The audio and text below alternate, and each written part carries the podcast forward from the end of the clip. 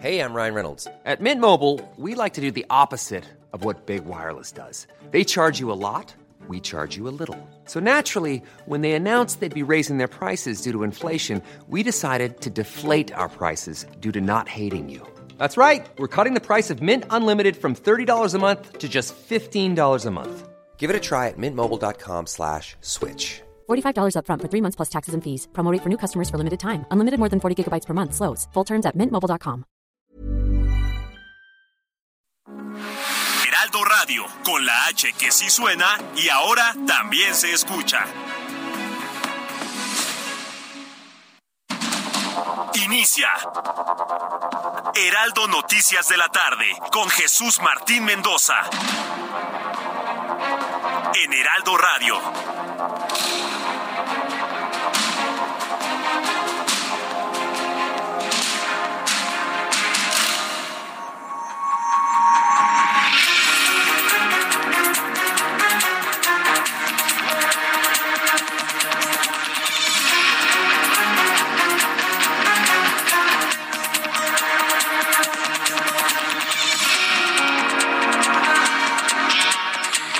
Las 6 de la tarde en punto, las 18 horas en punto tiempo del centro de la República Mexicana.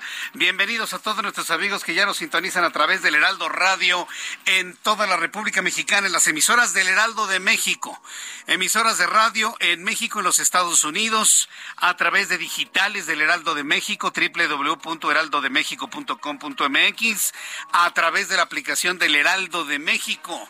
La puede encontrar en eh, la plataforma de iPhone y en las plataformas de Android. Así tiene que buscarla, Heraldo de México, donde puede ver televisión, escuchar radio y leer web.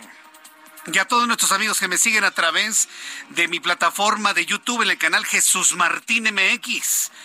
Recuerde que estoy totalmente en vivo con usted a través de Jesús Martín MX con un chat en vivo en donde todos juntos escuchamos y compartimos las noticias. Súbale el volumen a su radio que le tengo algo de lo más destacado que ha ocurrido en las últimas horas en México y en el mundo. En primer lugar, yo sé que este es un asunto de la capital, pero fíjese que ha alcanzado un, eh, un interés a nivel nacional lo que sucede en el metro. Y se lo vuelvo a comentar, cuando nuestros amigos nos visitan de otras partes de la República o de los Estados Unidos, ¿cómo se mueven? ¿Cómo se desplazan? En metro.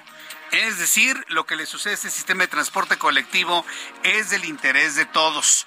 Bueno, pues quiero informarle que Guillermo Calderón, titular del sistema de transporte colectivo Metro, aseguró que el desacoplamiento de un vagón en la estación Polanco de la línea 7 es una situación atípica inusual que no está relacionada con falta de mantenimiento al tren en cuestión. Bueno, tampoco dijo que haya sido un sabotaje. ¿eh? O sea, Guillermo Calderón le, le está tocando bailar con la más fea.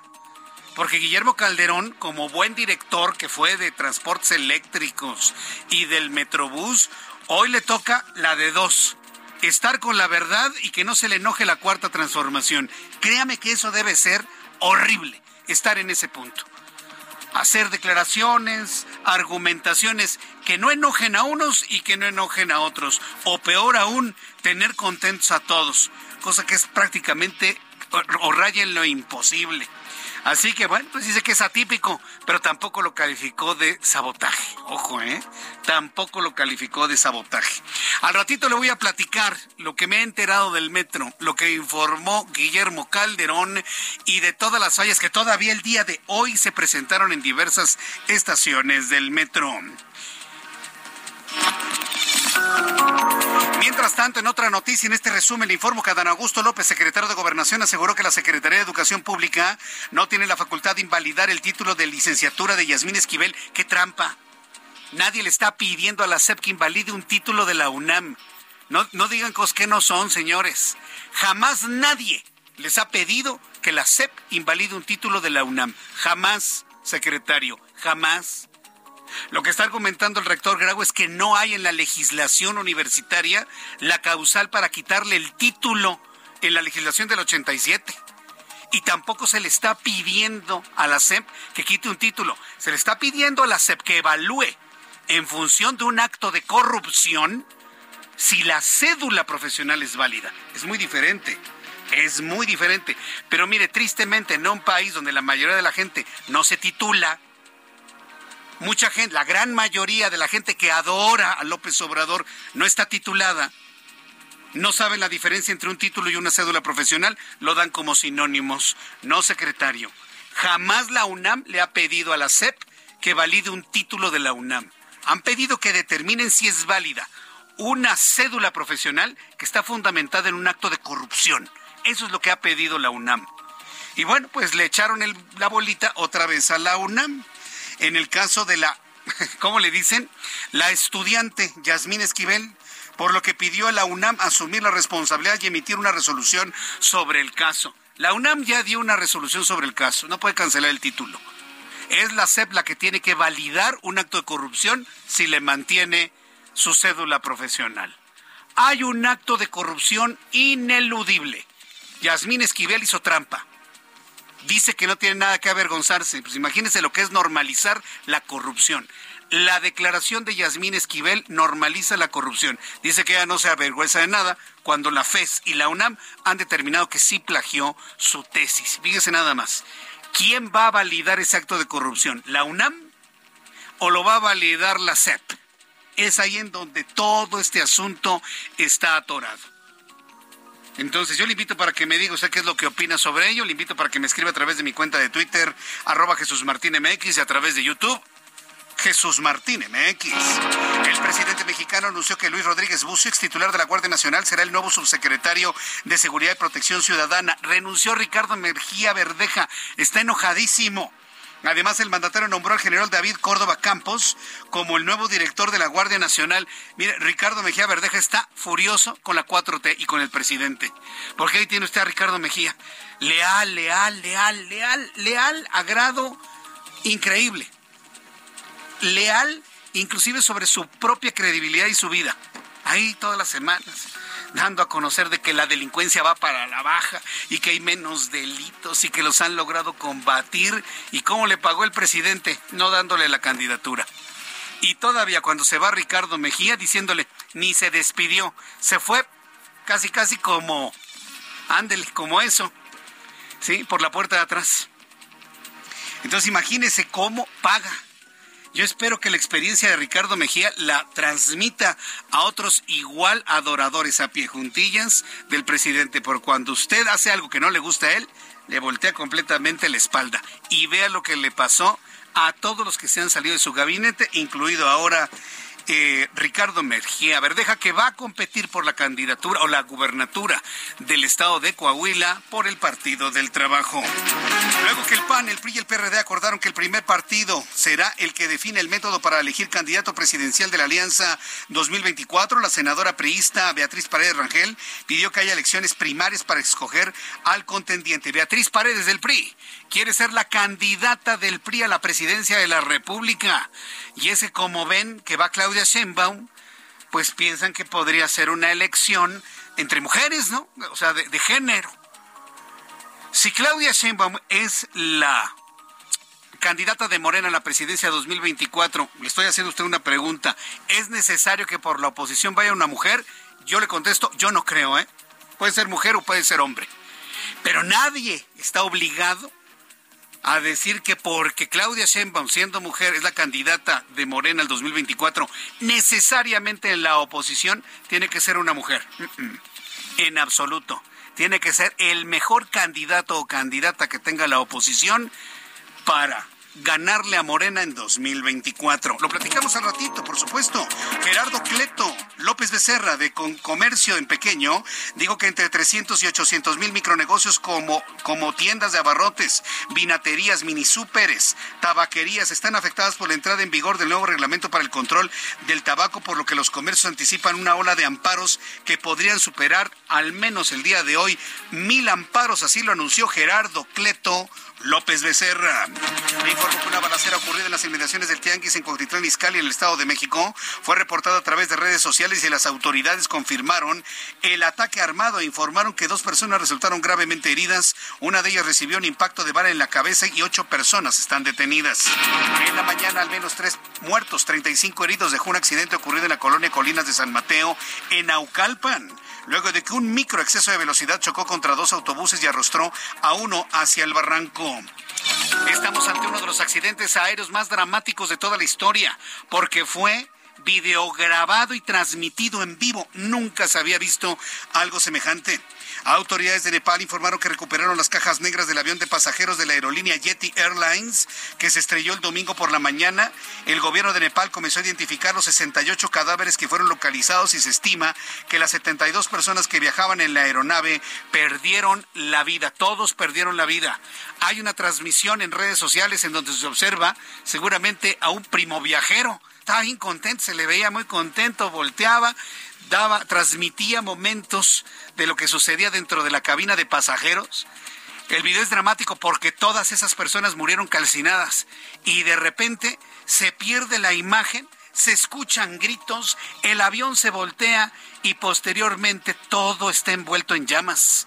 Las llamas y los restos del avión se transmitían en vivo desde ese teléfono celular que seguía transmitiendo una vez que el avión se vino abajo.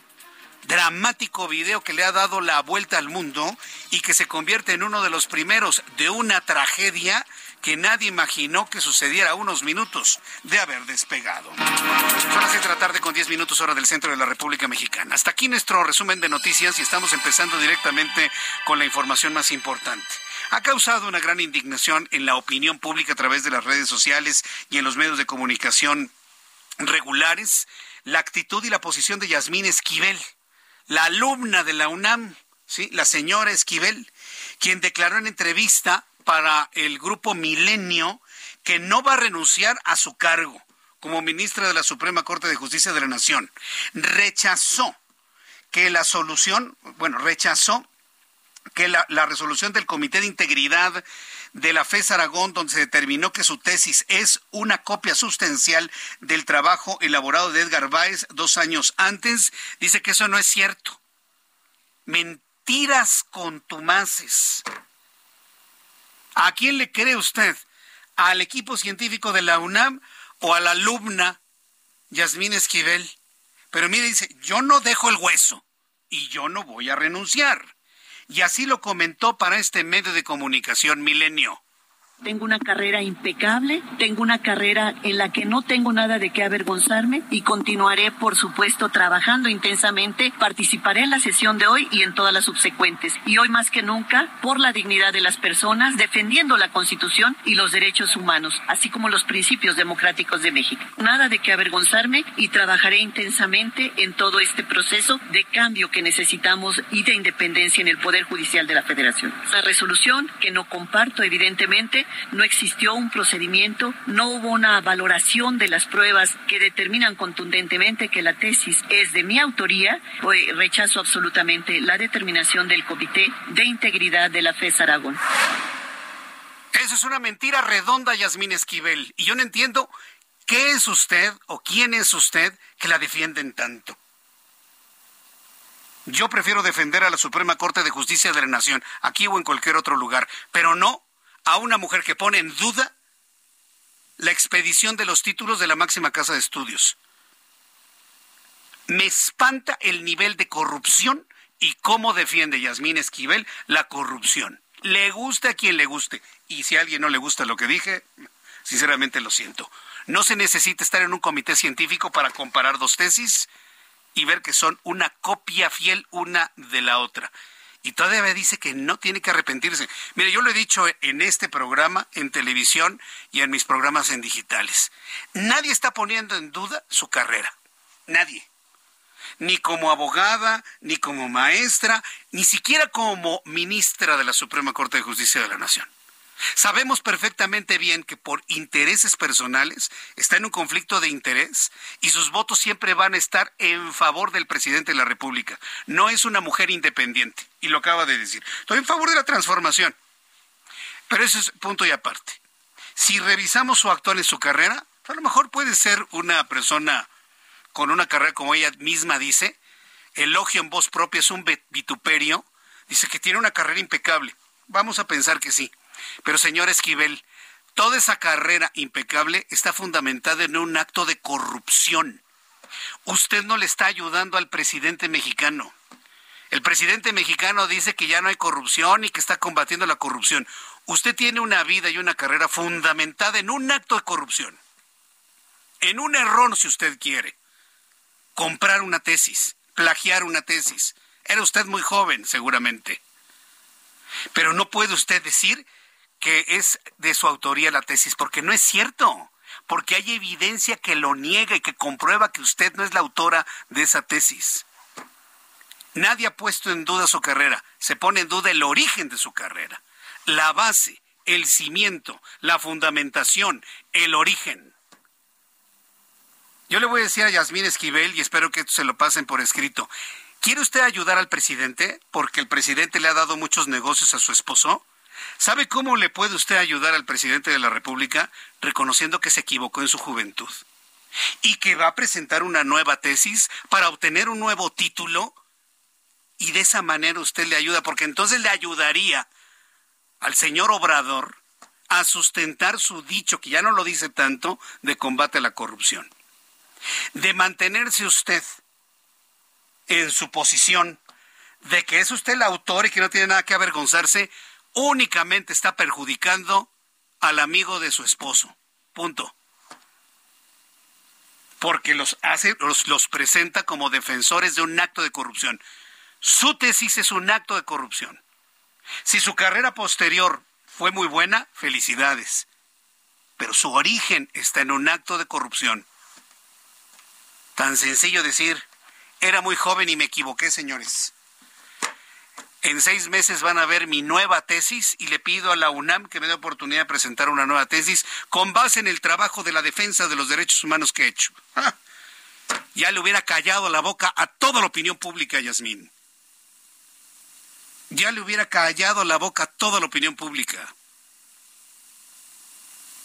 Pero ¿sabe cuál es el problema? Que la cuarta transformación es incapaz de reconocer cuando se equivoca. La cuarta transformación es incapaz de reconocer cuando se equivoca. Son incapaces de reconocer cuando se equivocan. Y ese es su talón de Aquiles, ese precisamente. Si tan solo reconocieran que se equivocan, que corrigen el rumbo, pues no son infalibles, pues ¿qué son? Otro, otro gallo les cantaría, ¿eh? Otro gallo les cantaría. Pero no nada más es eso. La defensa ha sido ultranza, inclusive con todo el aparato gubernamental. Vamos a escuchar a Dan Augusto López, el mismísimo secretario de Gobernación, defender a Yasmín Esquivel. Mire, lo planteé la semana pasada y lo vuelvo a plantear ahora. ¿Qué tal si el que hubiera plagiado su tesis es Alfredo Gutiérrez Ortiz Mena. Se lo estarían comiendo desde las mañaneras. Pero como la señora es esposa de un buen amigo del presidente, pues es una defensa ultranza. Yo ya les dije lo que hubiera hecho yo en sus zapatos. Vamos a escuchar lo que hoy planteó el secretario de Gobernación para tratar de definir quién va a tener la elevadísima responsabilidad de validar un acto de corrupción, si la UNAM o la CEP. No está facultada la Dirección General de Profesiones para cancelar ningún título. En todo caso, lo que la Dirección General de Profesiones puede hacer es cancelar el registro de un título, pero para ello tiene que haber una resolución judicial o una inhabilitación, cosa que no ha cumplimentado la Universidad Nacional Autónoma de México. Hay instancias que en este caso deben de eh, resolver el asunto, que son el Consejo Universitario, y el Tribunal Universitario. Entonces se le pedirá a la Universidad Nacional Autónoma de México, al señor rector, que no evadan la responsabilidad que tienen, sino que emitan ellos una resolución.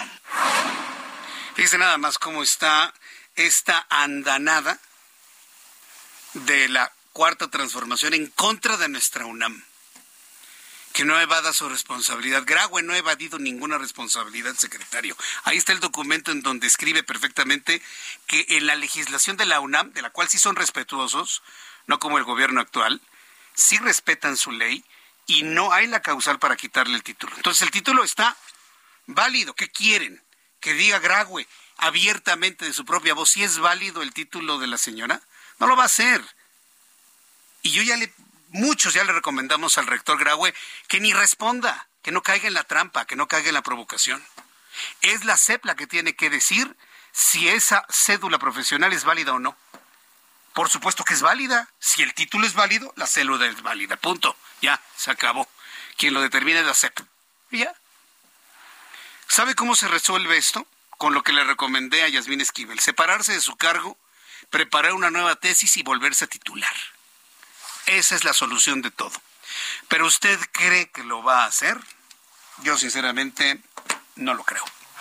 Son las seis de la tarde con 19 minutos, hora del centro de la República Mexicana. Le digo, está, está complicado, ¿eh? Porque mire, el presidente mexicano descartó haberse reunido con Yasmín Esquivel. Esto trascendió el viernes pasado. El viernes pasado trascendió una información que se estaba preparando la renuncia de Yasmín Esquivel que, porque se la había pedido el presidente de la República. Hicimos una investigación, tal y como se lo comenté en Twitter.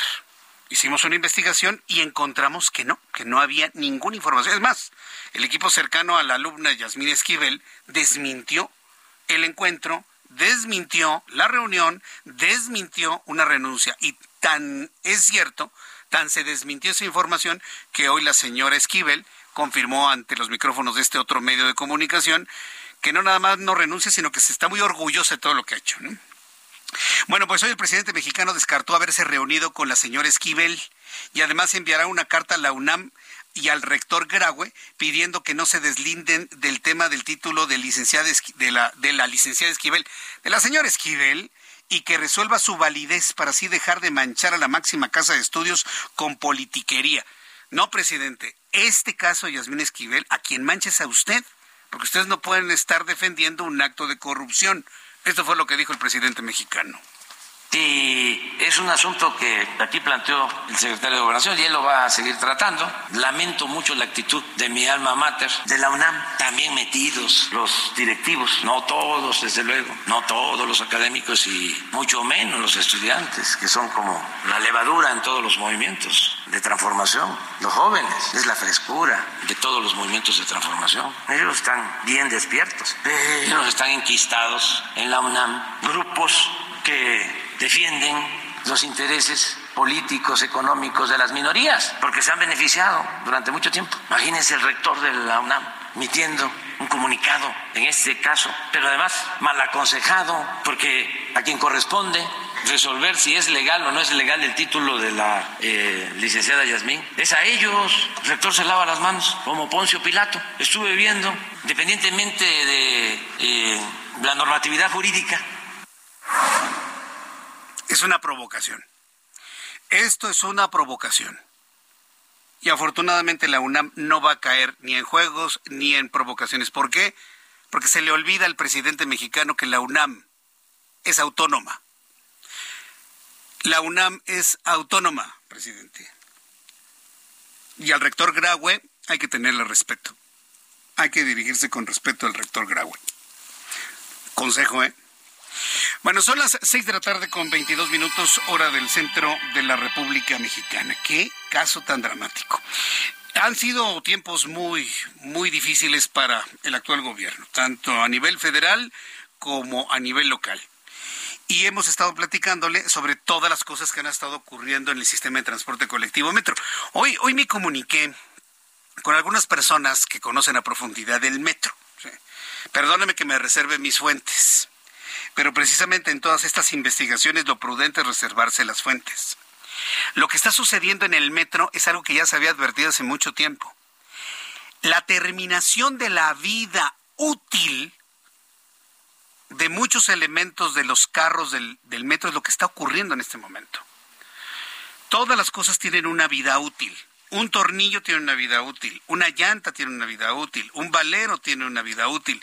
En su propia casa, una estufa tiene una vida útil, un sanitario tiene una vida útil. En su automóvil, todas las partes tienen una, vida útil eh, completamente establecida.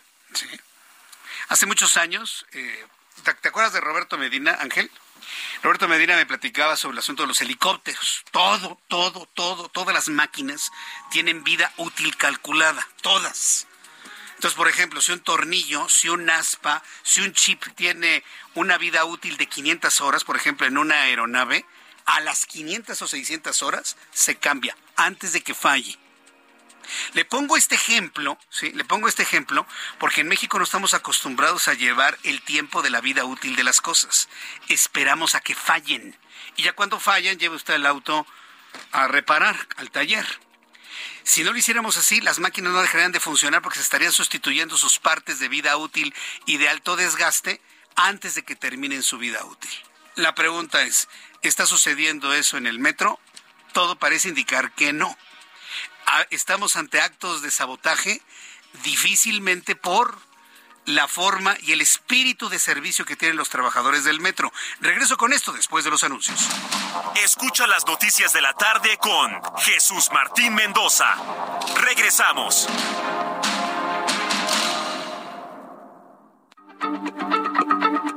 Heraldo Radio, la H se lee, se comparte, se ve y ahora también se escucha.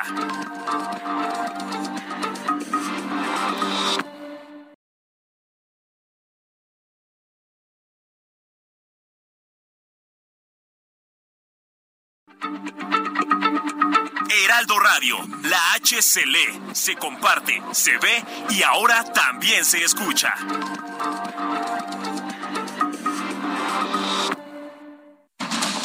Continúa Heraldo Noticias de la tarde con Jesús Martín Mendoza.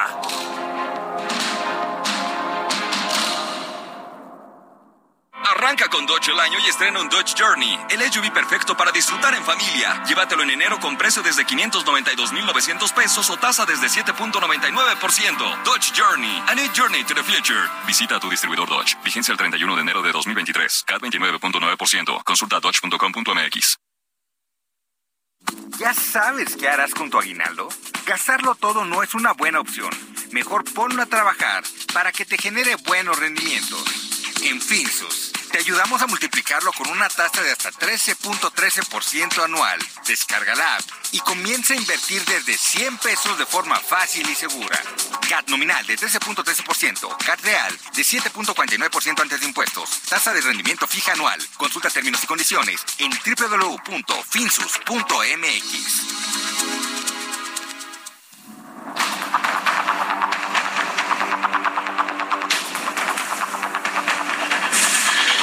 6 de la tarde con 31 minutos hora del centro de la República Mexicana. Bien, rápidamente le doy a conocer algunos, algunas reacciones sobre el asunto del metro. Tras la separación del vagón en la línea... Ah, porque aparte todos los días ha habido algún incidente o accidente en el metro, todos los días. Ayer domingo se separaron los carros del tren, de un tren en el metro en la línea 7. Entonces empezaron a investigar, no, que fue sabotaje, ¿no? Llegó la fiscalía se bajaron al andén para ver por qué se habían desenganchado los trenes del metro. La gente estaba asustadísima, se salían hasta por las ventanillas. Pensaban de que iba a chocar o que iba a estallar el metro. Dicen que no hubo lesionados, pero le voy a decir una cosa, el miedo y el terror, el susto, es una lesión emocional. ¿Quién va a atender las lesiones emocionales de la gente que se espanta dentro de un carro porque choca, porque estalla, por lo que sea? Los sustos, el miedo y el terror es una lesión emocional. Cualquier psicólogo se los puede confirmar, ¿eh? si no me quieren creer a mí. Tras la separación de un vagón en un tren en la estación de Polanco de la línea 7, el director del metro, Guillermo Calderón, luego de que llegó a la fiscalía e hizo todas sus investigaciones a ver si no había un conservador abajo del carro del metro ahí haciéndole sabotaje. No, no encontraron a nadie ahí. Descartó la falta de mantenimiento que haya sido la causa. Eso dice Guillermo Calderón. Señaló que se encontró un tornillo flojo y otro degollado en la placa de seguridad, por lo que catalogó el hecho como atípico. Esto dijo Guillermo Calderón estaba en el periodo correcto de mantenimiento. No es una cuestión de mantenimiento porque durante el mantenimiento sistemático se revisa precisamente estos elementos de seguridad. En conclusión, no se encontró el anillo de seguridad que sujete al cilindro durante la revisión de las vías. Una cosa de llamar la atención. Se encontró un tornillo flojo y otro degollado en la placa de seguridad que impide que salga el cilindro y ambas situaciones provocaron la caída del cilindro y el desacoplamiento de los vagones. Bien, pues esto fue lo que dijo Guillermo Calderón. Yo investigué en el metro porque no tenían el anillo. Porque posiblemente no hay anillos. No hay piezas. Y si no hay una pieza porque no la compran, no es un acto de sabotaje, es porque no hay piezas. Y en eso se tiene que meter mucho el director del metro, verdaderamente quiere ayudar a Claudia Sheinbaum, tiene que investigar con los trabajadores sin calificarlos de, de, saboteadores. Tiene que investigar qué es lo que ocurre en los talleres. Ya algún medio de comunicación hizo una revisión dentro de los talleres y hemos conocido que el 30% de los trenes están deshuesados para poder hacer funcionar otros. ¿No había un anillo? ¿Por qué no había el anillo? ¿Porque llegó Felipe Calderón y le quitó el anillo? ¿O porque no había anillos? porque no han comprado refacciones. Eso no lo ha dicho Guillermo Calderón.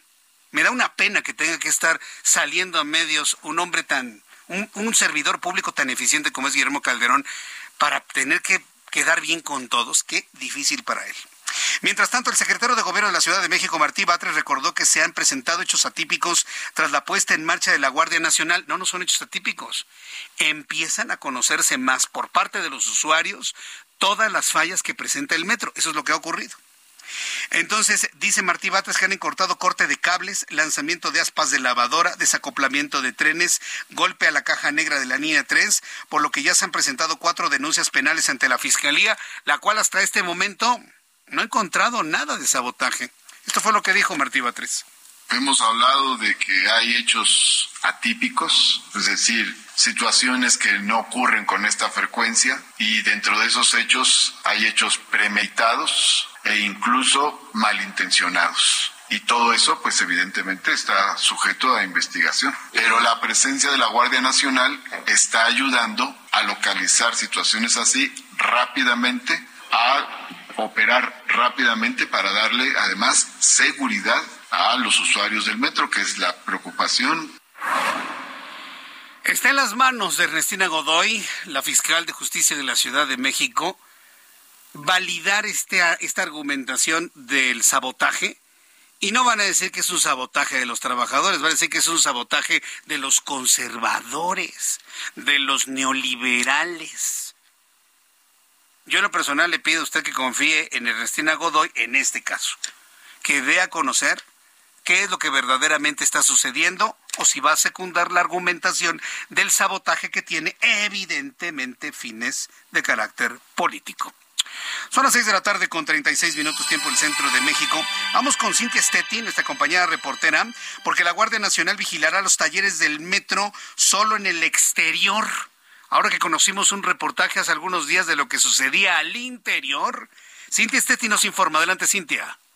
¿Qué tal? Muy buenas noches, Jesús Martín, a ti y al auditorio. Pues te comento que ante los hechos atípicos que se han presentado en el metro, la jefa de gobierno Claudia Sheinbaum informó que los integrantes de la Guardia Nacional comenzaron a realizar labores de vigilancia fuera de los talleres del sistema de transporte colectivo. En conferencia de prensa, la mandataria capitalina expuso que de ser necesario solicitarían su presencia de manera interna en estos sitios, siempre bajo la lógica de dar seguridad a los usuarios así como a los trabajadores. Descartó que la Guardia Nacional está en una curva de aprendizaje luego de ser cuestionada que tras la presencia de esta fuerza castrense pues aún se presenten hechos atípicos en el metro. Agregó que dependerá de las conclusiones de las investigaciones de la Fiscalía General de Justicia Capitalina si se requiere que se extienda la presencia de la Guardia Nacional. Apuntó que no señalarán a nadie por estos hechos atípicos, toda vez que esto es tarea de la Fiscalía. Finalmente añadió que su administración continuará con los trabajos de supervisión, además de protección de usuarios. Hasta el momento es la información que tenemos, Jesús Martín. Muchas gracias, Cintia Stettin, por esta información. Son las seis de la tarde con 38 minutos hora del centro de la República Mexicana. No nos resta más, más que esperar, uno, que no haya más incidencias dentro del metro. Dos, que la Fiscalía de Justicia dé a conocer si efectivamente se trató de un acto premeditado que se pueda calificar como sabotaje. Tres, perseguir a que lo hizo de, manera burlona en las redes sociales ponen a Felipe Calderón saboteando el metro. No, bueno, es, de risa loca, ¿no? de risa loca. Y cuando viene una defensa en ese sentido, bueno, las críticas son durísimas, mordaces, terribles. Yo le sugeriría, ya que estamos hoy en un programa de, de, aportaciones de lo que podrían hacer, porque parece que no lo ven, ya no digan nada, hombre. Ya, ya, ya, déjense de eso y dejen que la fiscalía haga su trabajo y que el director del metro, Guillermo Calderón, investigue con los sindicatos y los trabajadores, que yo he entendido que siempre han sido del PRI, que investiguen con los trabajadores qué es lo que está sucediendo al interior. Para cerrar este asunto, yo tuve oportunidad de platicar con gente cercana al metro y los trabajadores están enojados porque ellos se parten el alma por dar un buen servicio con lo poco que les dan. Ellos buscan dar un gran servicio a la ciudadanía con lo muy poco que ahora les dan. Son las seis de la tarde con 39 minutos, hora del centro de la República Mexicana. ¿Se acuerda usted del caso de la, de la muchacha Ariadne? Esta chica que fue a un bar y que luego se fue a un departamento y luego en un video de este edificio eh, la sacaron cargando aparentemente muerta y que luego fue arrojada en un puente allá en la autopista La Pera Cuautla. ¿Sacó usted el caso? Bueno, la Fiscalía General de la República trasciende, habría ya informado que no se broncoaspiró, ¿eh? que no se murió solita por borracha, que Ariadna fue asesinada. Esto le da un vuelco completo a la investigación y le da un vuelco completo a los peritos y a la Fiscalía del Estado de Morelos. Al ratito le voy a tener los detalles de esta información. Fiscalía General de la República ha informado que Ariadna fue asesinada. No se broncoaspiró y se murió solita por, por alcoholismo. No, no, no, no, no. La mataron. Esto es lo que ya determinó en su investigación la Fiscalía General de la República. Trasciende Estoy obteniendo más información de la propia Fiscalía General de la República y en unos instantes le voy a tener toda esa información. El general de división Luis Rodríguez Bucio, ex titular de la Guardia Nacional, ha sido nombrado subsecretario de Seguridad y Protección Ciudadana tras la renuncia de Ricardo Mejía Verdeja, quien va a contender por la gubernatura de Coahuila por el Partido del Trabajo. Así lo anunció hoy el presidente mexicano, quien además designó al general David Córdoba Campos como nuevo comandante de la Guardia Nacional, puros militares. Ni en tiempos de días sordas se mencionaban a tantos militares. Por otra parte, el presidente mexicano pues le recriminó a Ricardo Mejía Verdeja por no decirle ni adiós ni notificarle por lo menos a través de un papel su renuncia como subsecretario de Seguridad. Así están los, asuntos dentro de la cuarta transformación. Mire, Ricardo Mejía Verdeja fue un hombre fiel hasta el final a López Obrador. No nada más fiel en la ideología, sino fiel en los datos que el presidente quiere hacer creer a la opinión pública. De que toda la delincuencia va para baja cuando usted y yo sabemos que es totalmente lo contrario. Ricardo Mejía le fue fiel en los pasteles, en las columnas, sabía perfectamente bien que esa fidelidad le iba a redituar algún fruto y pues no. Le pagó diciéndole tú no eres el candidato, va a ser Guadiana. Y por más que le insistió, déjeme participar en una elección cara a cara con él, él le dijo no. Y por eso se fue así. Por eso se fue así. Esto huele al libro, ¿no? Huele al libro futuro.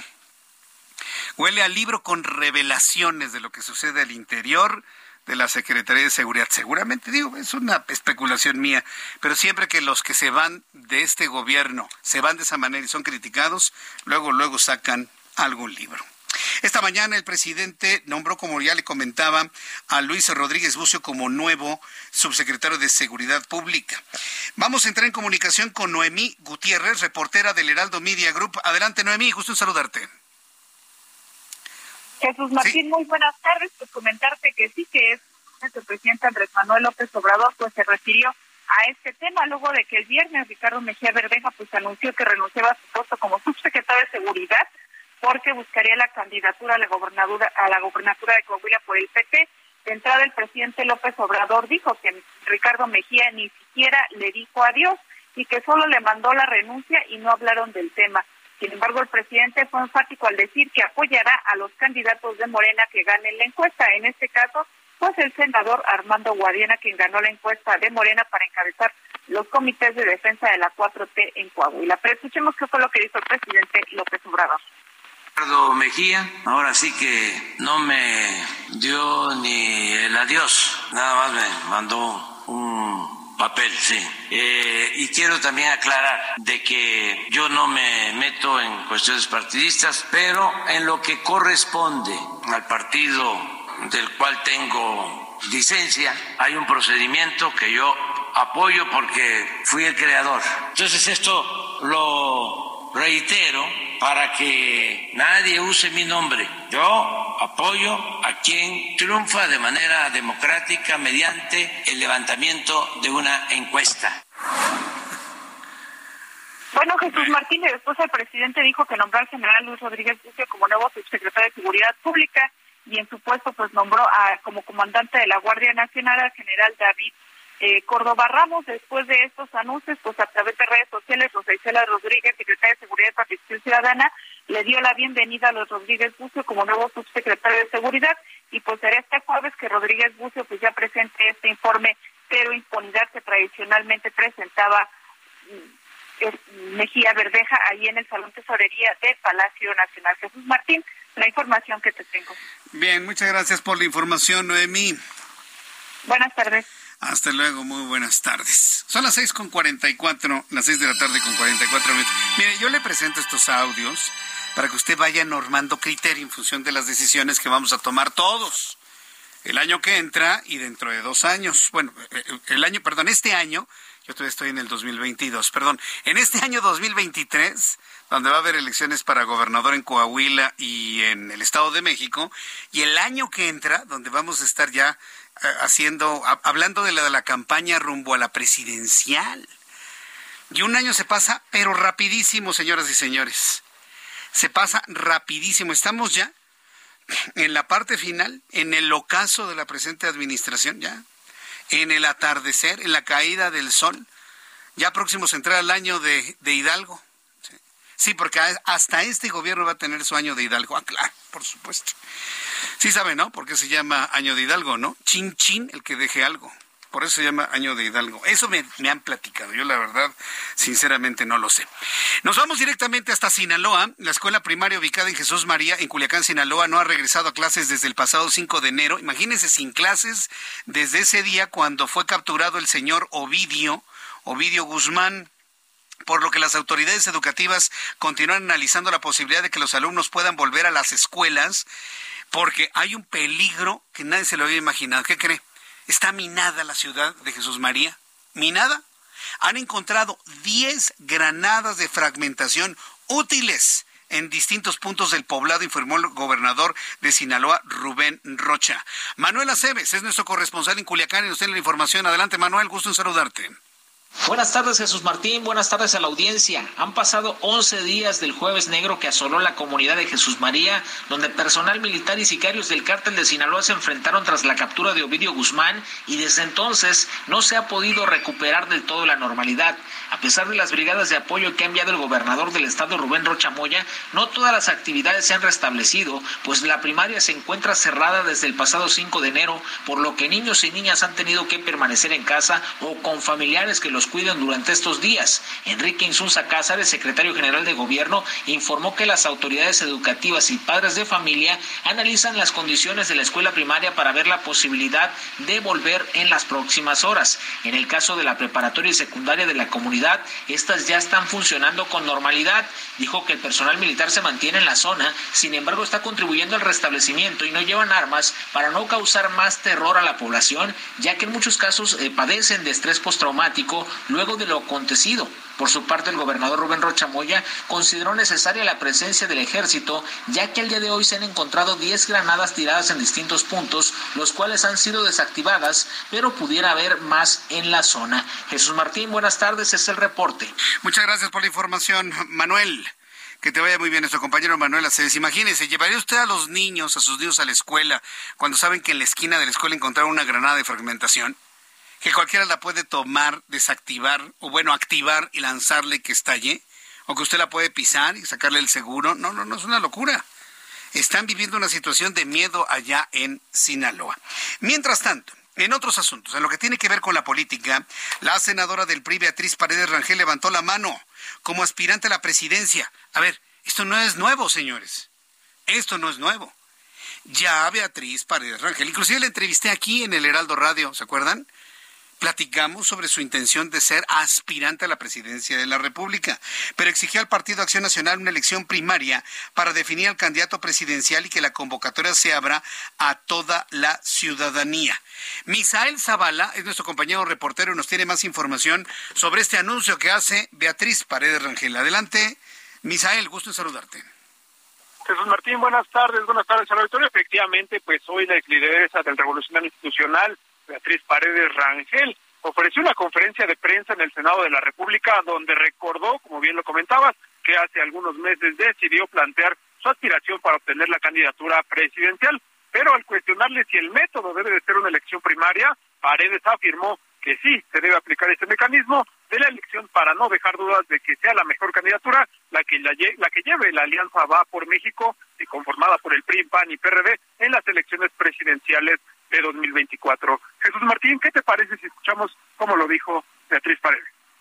Esto me motivó a buscar la candidatura de una gran alianza, sobre todo de la sociedad civil y de diversas fuerzas políticas, convencida de que el momento que transitamos requiere intentar nuevas formas de hacer política para enfrentar lo que serán las condiciones de una competencia feroz.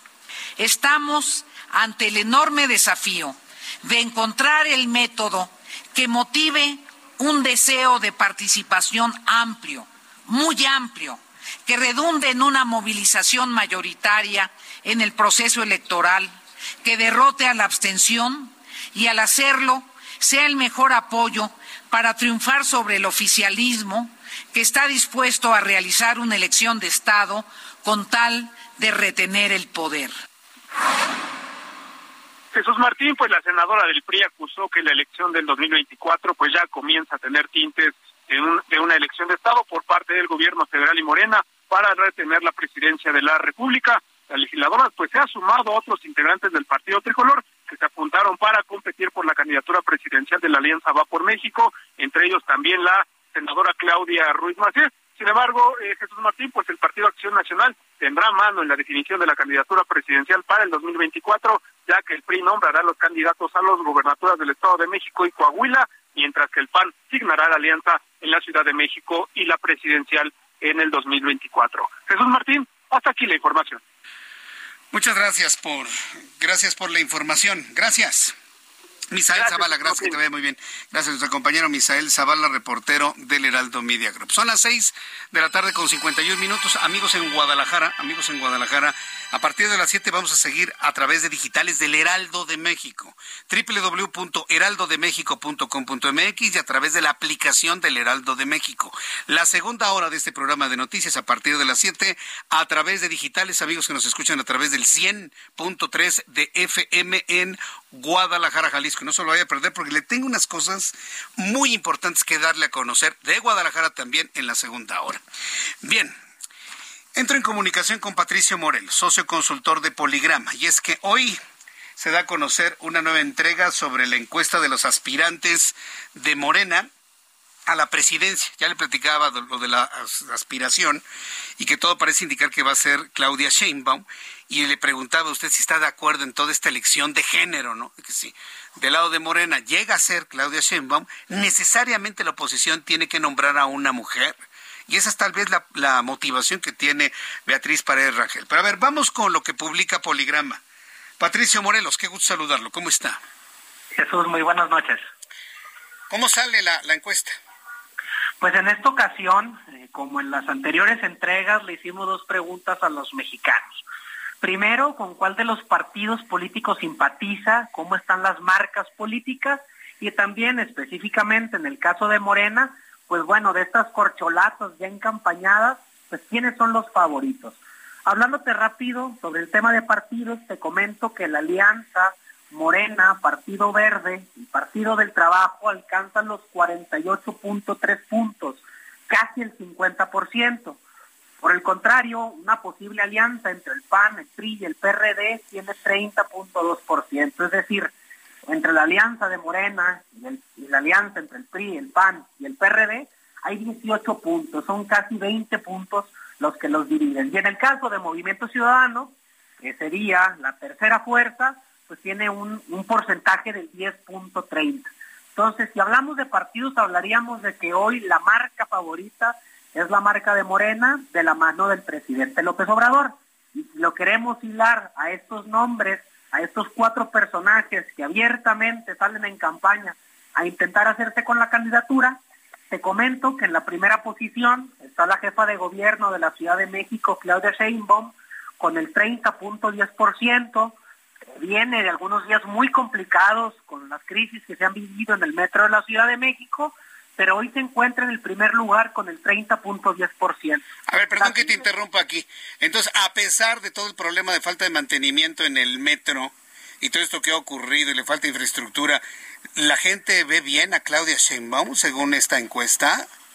A pesar de lo que ha sucedido en las últimas semanas, la jefa de gobierno se mantiene en la primera posición. Habrá que ver algo, si esta tendencia se mantiene a lo largo del tiempo o si con el paso de los días, de las semanas y que surjan nuevos temas en la agenda, pues ya, ya, hablamos de otros temas. Yo vi a la gente en el metro muy espantada con el choque de la línea 3. ¿eh?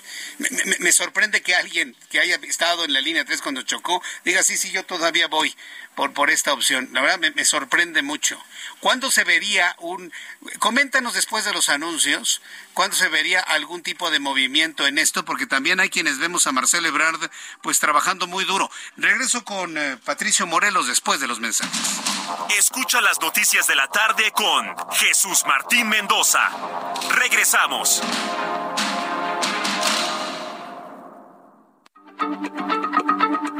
Heraldo Radio, la H se lee, se comparte, se ve y ahora también se escucha.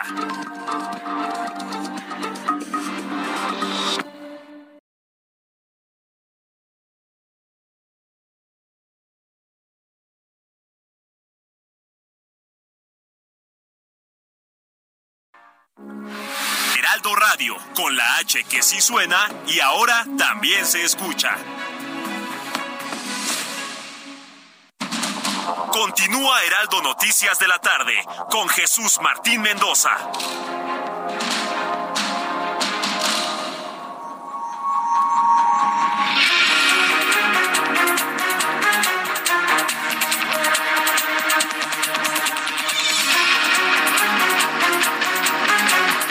Son las siete en punto, las siete en punto hora del centro de la República Mexicana.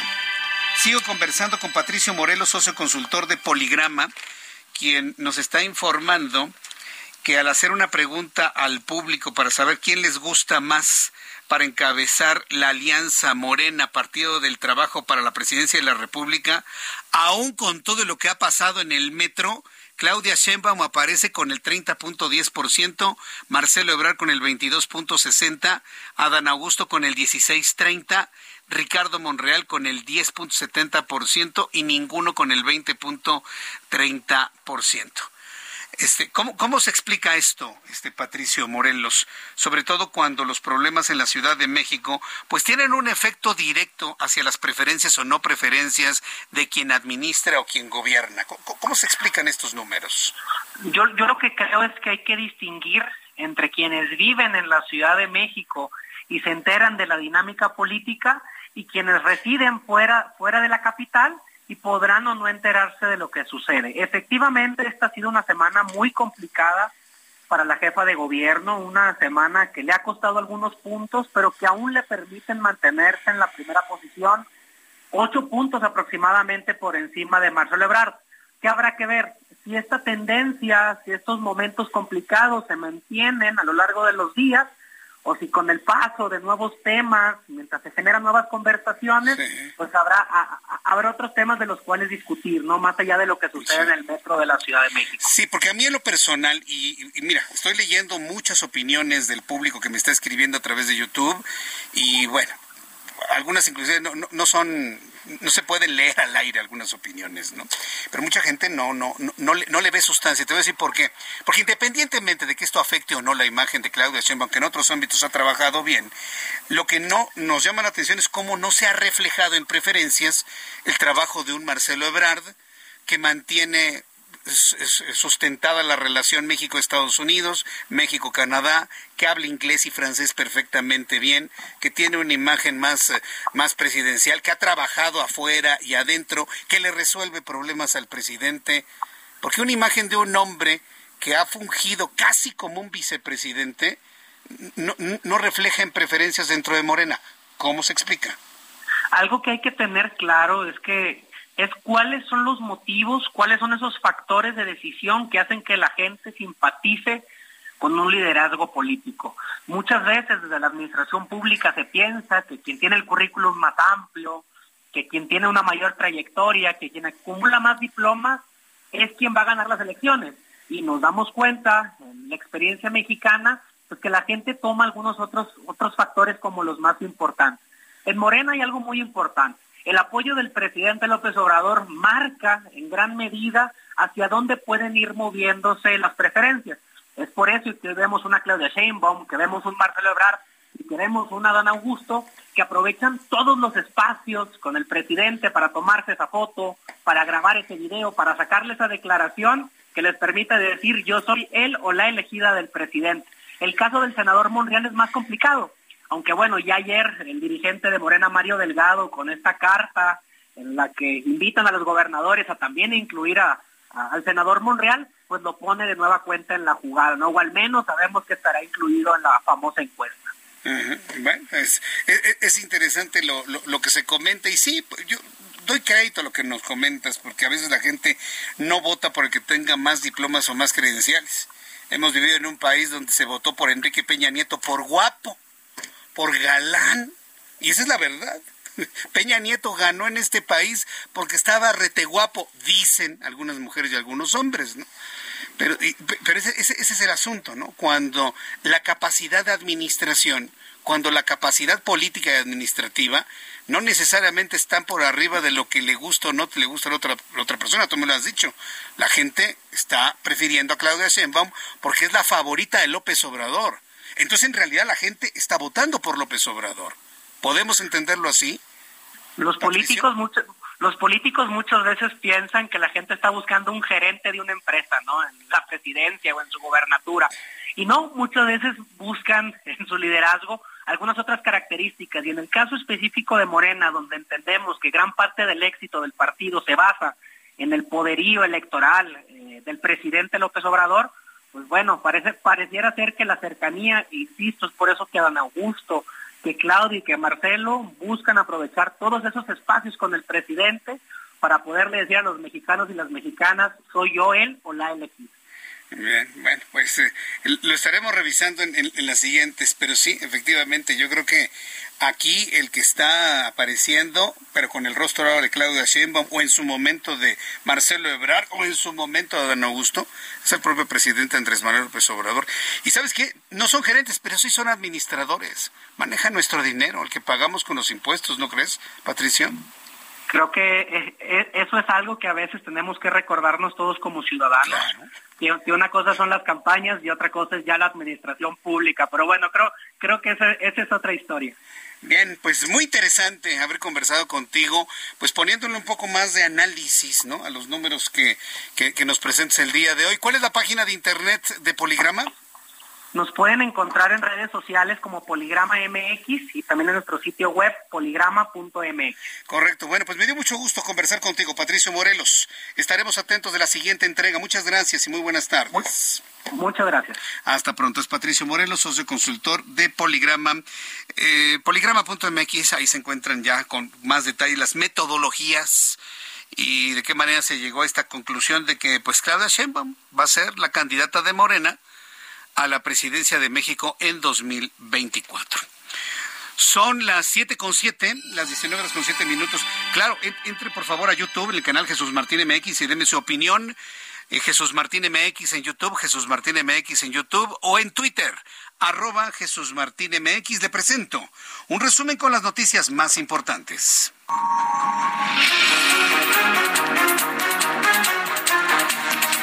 Amigos que nos escuchan en la República Mexicana, quienes acaban de unir a nuestra transmisión a través de la radio, quienes acaban de unir a través de digitales a esta hora de la tarde, súbale el volumen a su radio que le tengo la información más importante hasta este momento.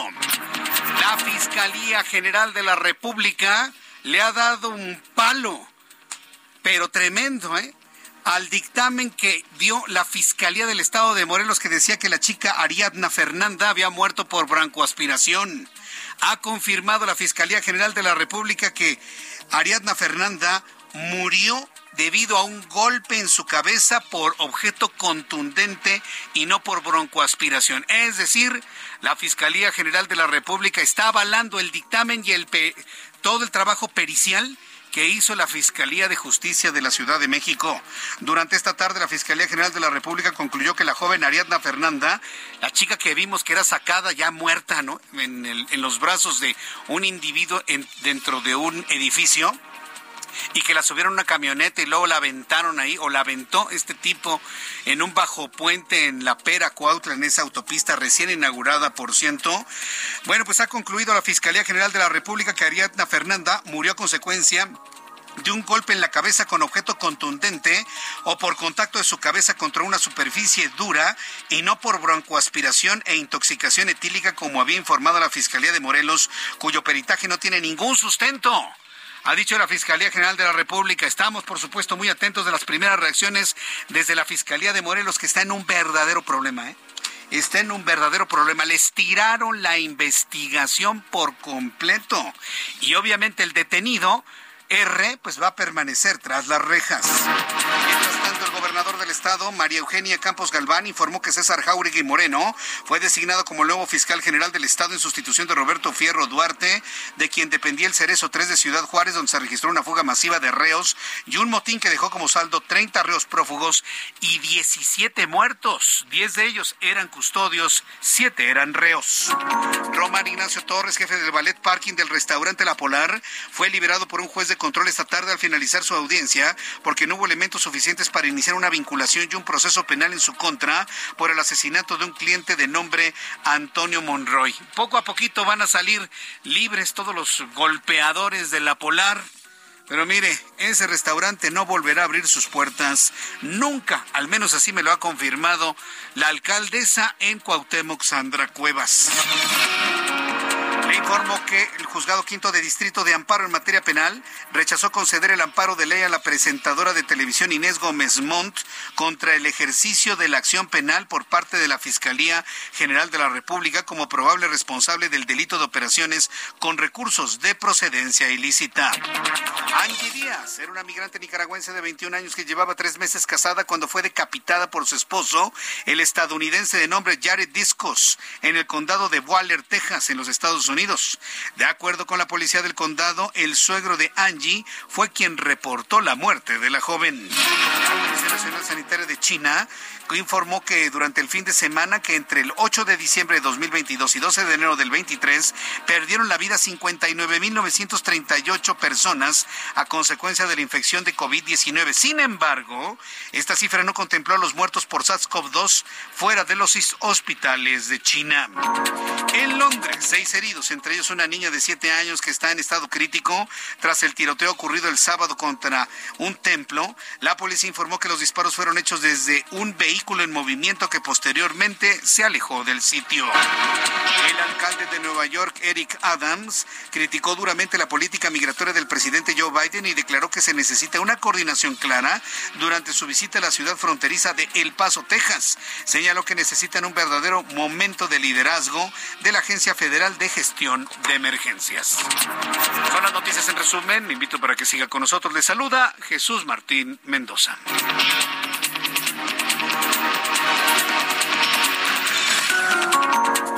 Son las 7 con 12, las 7 con 12, hora del centro de la República Mexicana.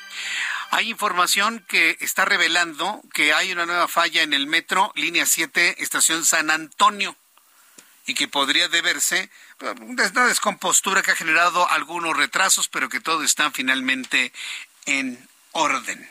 Se están viniendo en cascada, ¿no?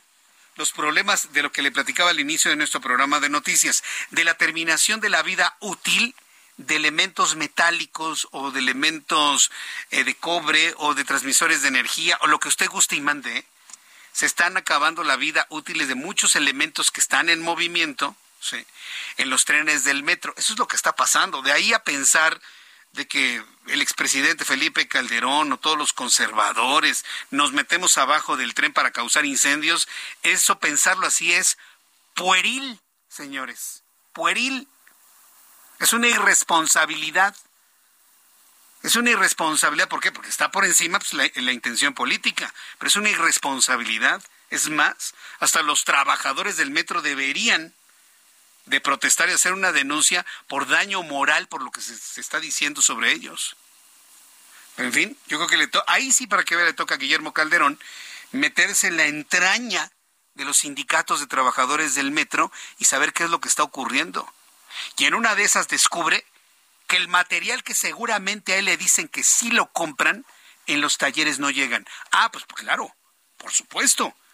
Don Guillermo Calderón y su gente de comunicación que seguramente monitorea, dígale a don Guillermo Calderón que posiblemente a él le están mintiendo. Y le están diciendo que hay mantenimiento y que se están comprando materiales y a la mera hora ni se compran ni llegan. Necesita ir a los talleres, Guillermo Calderón, usted, y hablar con los trabajadores directamente usted. Vamos con Gerardo Galicia, nuestro compañero reportero urbano. Adelante, Gerardo. Gusto en saludarte. ¿Cómo estás? El gusto es nuestro, Jesús Martín. Excelente noche y tenemos información para nuestros amigos que se dirigen hacia la zona del aeropuerto. Hemos encontrado un avance ya bastante complicado si dejan atrás el viaducto con dirección a la terminal número uno. El desplazamiento en algunos puntos no supera los 20 kilómetros por hora, así que de preferencia hay que salir con anticipación. En mucho tiene que ver las obras que se ubican ya llegando al eje 1 norte y también la incorporación de los laterales eh, a la altura de la Casa Zaragoza hacia los carriles centrales. Y en el sentido opuesto del circuito bicentenario se van a encontrar con similares condiciones. Una vez que dejan atrás el viaducto, el avance mejora notablemente. Y si van a utilizar el eje 1 norte partiendo del circuito interior hacia la zona de Pantitlán, van a encontrar un avance casi a vuelta de rueda. Y por lo pronto, Jesús Martín, el reporte. Muchas gracias por la información, Gerardo. Hasta luego. Alan Rodríguez, gusto en saludarte. ¿En dónde te ubicamos? Jesús Martín, amigos, muy buenas noches. Mucha precaución para todos nuestros amigos automovilistas que circulan o se dirigen hacia la zona de Héroes de Padierna, esto al sur de la Ciudad de México. Y es que tenemos una excavación mal señalada, esto en el cruce de las calles Alacho y Zacalún, en donde esta tarde incluso una camioneta de un señor de la tercera edad estuvo a punto de caer. Afortunadamente este hecho no ocurrió y pues bueno, lamentablemente en estos momentos la zona todavía se encuentra sin la debida señalización. Por este motivo, invitamos a todos nuestros amigos a circular sobre la avenida Tizimín para evitar cualquier incidencia o cualquier accidente relacionado con esta excavación, aproximadamente cinco metros de profundidad, que se encuentra mal señalada. Correcto, muchas gracias por la información, Alan. Es el reporte que tenemos. Buenas noches. Que te vaya muy bien, Alan Rodríguez, con toda la información aquí en el Heraldo Radio. Son las siete con quince, las 19 horas con 15 minutos, hora del centro de la República Mexicana. Vamos a continuar con la información aquí en el Heraldo. Quiero agradecerle mucho sus comentarios, sus opiniones, a todo lo que le hemos informado a esta hora de la tarde. Quiero informarle que el comercio en pequeño anticipa más de mil amparos al estimar que entre 300 mil y 800 mil micronegocios serán afectados por la entrada en vigor del nuevo reglamento para el control del tabaco. Quiero pedirle a todos los amigos que nos escuchan en la República Mexicana que me digan si ustedes están de acuerdo en que cuando lleguen a su tiendita pues ya no vea presentados los cigarrillos y sus precios. Yo estoy seguro que a la mayoría que son fumadores, y se lo dice un exfumador, no le importa nada si están o no.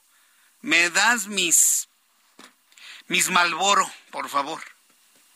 O bueno, voy a decir, para no hacer comercial, voy a decir una de las marcas que yo fumaba hace muchos años cuando pues se sentía uno muy importante fumando, porque mucha gente empieza a hacerlo por sentirse importante y luego ya no lo puede dejar. Y una marca que creo que ya no existe en México. Me da unos Donhill, por favor. Yo fumaba Donhill y se acuerda muy bien mi hermano Rafael, ¿verdad, hermano? Era una cajetilla roja con letras doradas. Y luego me decían que fumaba cigarrillos de viejito. ¿cómo de viejito? No, pues es que la marca es muy antigua, ¿no? Estaban de moda en ese entonces los Camel. Y luego salieron los Camel White, así todos anchos, así gordotes, grandotes, ¿se acuerdan? Bueno, pues, pues eh, fíjese, yo recuerdo muy bien todo ese, todo ese tiempo, eh, cuando las cajetillas costaban siete pesos. 7.50. La última cajetilla que compré me costó 8 pesos. Y dije, esta es mi última cajetilla, bye. Hoy cuestan 80. ¿Cómo han pasado los años? Entonces, que no me vengan con el cuento, hombre. Alguien que quiere cigarros, va y los compra. Si tiene dinero para comprar la cajetilla completa. La gente ahora compra esta modalidad de, me vende un cigarrito en el puesto de periódicos. ¿Cuánto? Siete pesos. Siete pesos un cigarro. Y luego en las afueras del metro, el mercado informal, los cigarrillos de dudosa procedencia, un poco más baratos. Ah, pero esos sí están exhibidos, esos sí se pueden exhibir. Entonces, esta ley está afectando de manera muy importante, muy importante, a los que venden cigarro legal, entre comillas, y por encima de ellos quedó el cigarrillo ilegal. Espero que quien aplicó esta ley esté viendo este fenómeno actualmente. Mire, la recomendación es no fume, deje de fumar. Yo sé que se dice fácil, pero sí se puede, claro que sí se puede. Es importante mantener la salud. Y en esta época muchas personas entienden regresar a la salud después de las comilonas de diciembre, que si las posadas, que si la Nochebuena, que si la Nochevieja, que si la rosca, y algunos están frotando las manos para comerse 20 tamales. Después de todo esto, las dietas. ¿Qué es una dieta? Dieta es lo que comemos usted y yo todos los días. Todo, eso es una dieta. Pero ¿qué quiere? ¿Una dieta reducida en calorías, reducida en grasas? ¿Para qué quiere una dieta? ¿Hay alguna dieta que sea mejor que otras? ¿O todas hacen daño? ¿O todas hacen bien? Tengo en la línea telefónica al doctor Mario Aquiles. Súbale el volumen a su radio porque vamos a hablar de dietas. La gente se está poniendo a dieta sin ton ni son. El doctor Mario Aquiles es médico y tiene una cédula profesional con número 2582389. La menciono por si alguien quiere verla, consultarla en la cédula profesional, bueno, ahí está, la del doctor Aquiles. Él es médico cirujano especialista en medicina familiar con diplomado en enfermedades metabólicas y nutrición. Doctor Aquiles, feliz año, me da mucho gusto saludarlo, ¿cómo está? Bienvenido. Doctor Aquiles. Ay, vamos a ver nuestro, nuestro gran teléfono. ¿Qué? ¿Se cortó? Bueno, a ver, le estamos marcando nuevamente. Precisamente lo he invitado para que nos hable de las dietas, porque estoy seguro que muchos de los que me están escuchando traen dolor de hambre. Es que estoy a Jesús Martín, no sabes cómo se me antojan unos chilaquiles. Mire, el secreto está en comer poquito, de todo, pero poquito. Cuando usted se excede en las cantidades y no hace la actividad física necesaria, ahí es donde empiezan los problemas. Doctor Aquiles, me da mucho gusto saludarlo, bienvenido, feliz año. Muchas gracias, igualmente Jesús Martín. Bien, pues muchas muchas personas están ya metidas en el tema de las dietas. Ya estuvieron las comilonas de las posadas de la Nochebuena, de la Nochevieja, ya nos comimos tres roscas de Reyes, otros están frotando las manos para comer los tamales y luego quieren ponerse a dieta para recuperar la figura delgada que tenían todavía hasta el mes de agosto. ¿Son buenas las dietas? ¿Podemos hablar de una dieta que verdaderamente funcione sobre todo para reducir el peso ganado en estos días, doctor? Ese es un tema muy importante, Jesús Martín, porque siempre las dietas están relacionadas con el castigo, con represión, con algo, con algo malo. Y entonces debemos pensar que la dieta básicamente es lo que me toca, lo que yo debo comer. Todo mundo lleva una dieta muy mal a lo mejor o no acorde a, su cuerpo o no acorde a su estilo de vida, pero todos llevamos una dieta. Lo que comamos es una dieta. Y entonces aquí viene lo más importante. ¿Cuál es la dieta que más me ajusta? Y hay dietas que la mediterránea, que la vegana, que la vegetariana, qué sé yo. Pero ¿será esa la que me conviene? Entonces, Frank Suárez, el creador de Natural Slim, diseñó algo que se llama dieta en base al sistema nervioso. Y eso es lo más importante. Y entonces nos clasifica a todos los seres humanos con un sistema nervioso excitado o un sistema nervioso pasivo. Y entonces tu dieta va a estar ubicada de acuerdo a tu sistema nervioso. ¿Qué va a generar esto?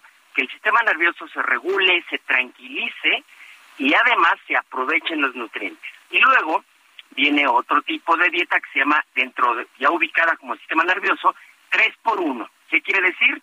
Tres alimentos tipo A, que son los amigos, por uno E, que son los enemigos.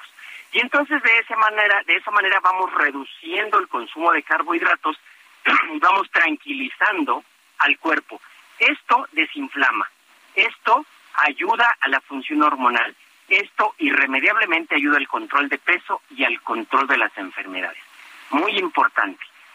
Todas las enfermedades, todas tienen que ver con metabolismo, luego todas tienen que ver con la dieta. Ahora, eso es tan importante. Sí, y yo creo que lo importante siempre es identificar a los enemigos, siempre es muy importante tenerlos muy claros. ¿Cuáles son los tres alimentos más eh, enemigos del cuerpo humano, independientemente ah. si somos pasivos o excitados? Claro, aquí en nuestro país, Frank Suárez diseña el TAM. ¿Qué es eso? Trigo, arroz y maíz.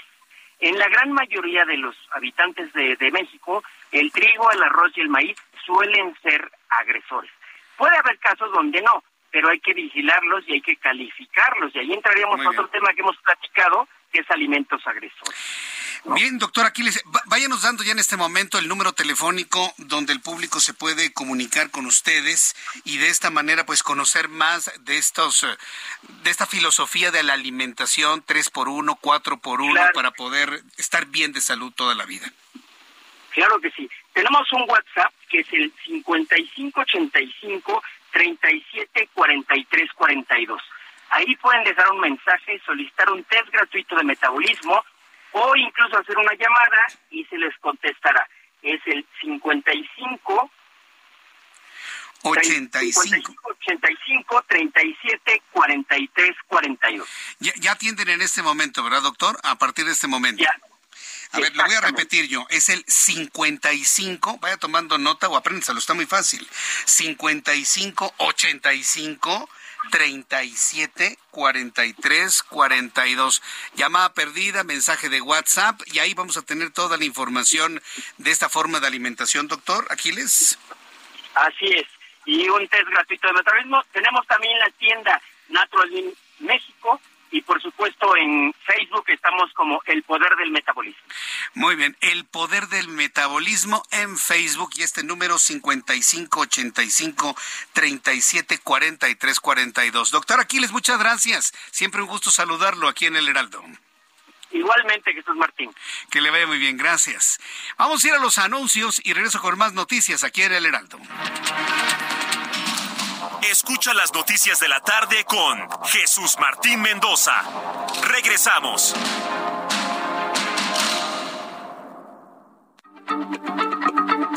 Heraldo Radio, la H se lee, se comparte, se ve y ahora también se escucha.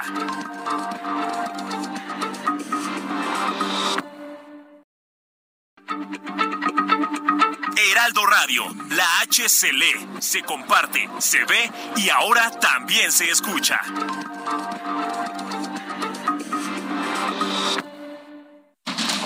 Continúa Heraldo Noticias de la tarde con Jesús Martín Mendoza.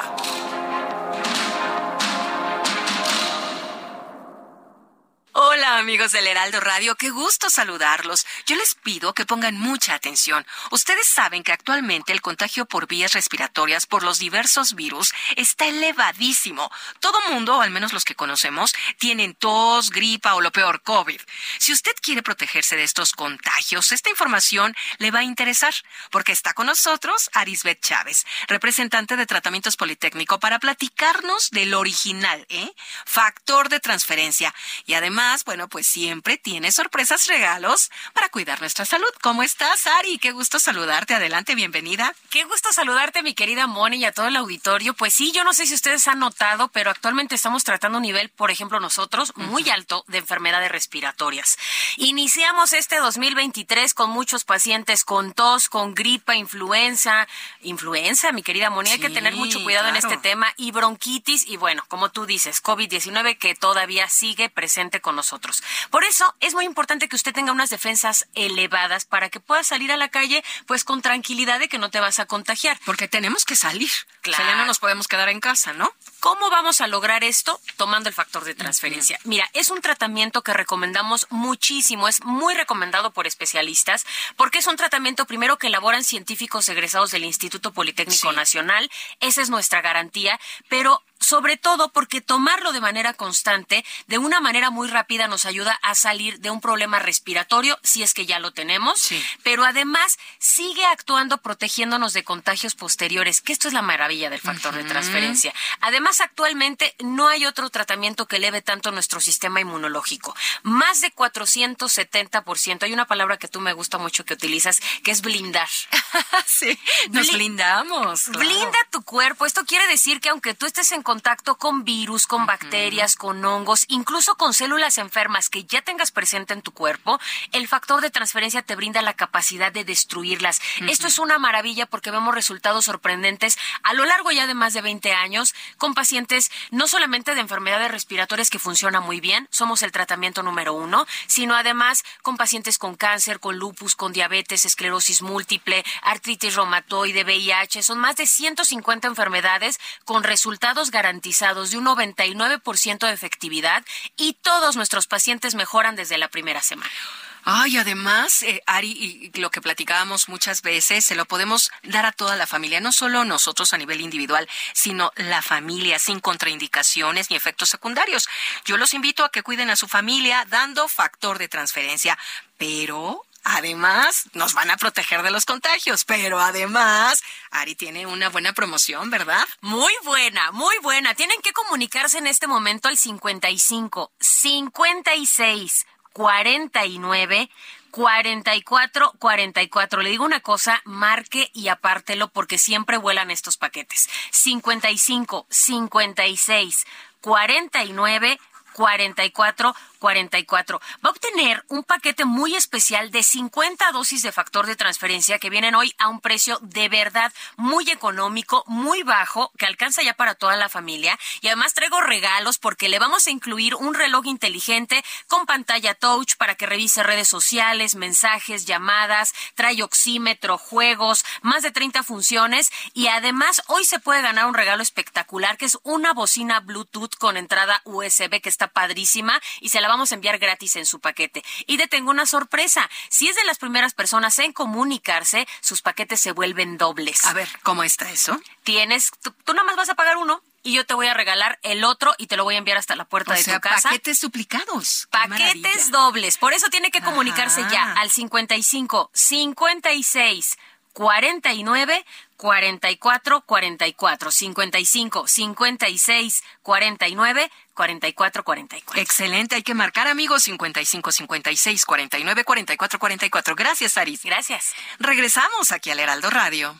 Arranca con Dodge el año y estrena un Dodge Journey, el SUV perfecto para disfrutar en familia. Llévatelo en enero con precio desde 592,900 pesos o tasa desde 7.99%. Dodge Journey, a new journey to the future. Visita a tu distribuidor Dodge. Vigencia el 31 de enero de 2023. CAT 29.9%. Consulta dodge.com.mx. Amigos del Heraldo Radio, oigan, ¿sabían que solo el 49% de la población usa métodos formales o tradicionales de ahorro? ¿Dónde creen que guardan esos ahorros? La mayoría lo guardan en casa, con conocidos, participan en tandas o lo prestan a familiares. ¿Y creen que eso sea seguro? Es posible, pero al no utilizar métodos formales y regulados por el gobierno, aumenta el riesgo de pérdidas y robos. Además, no pagan rendimientos. Por eso, es mejor una institución confiable y regulada.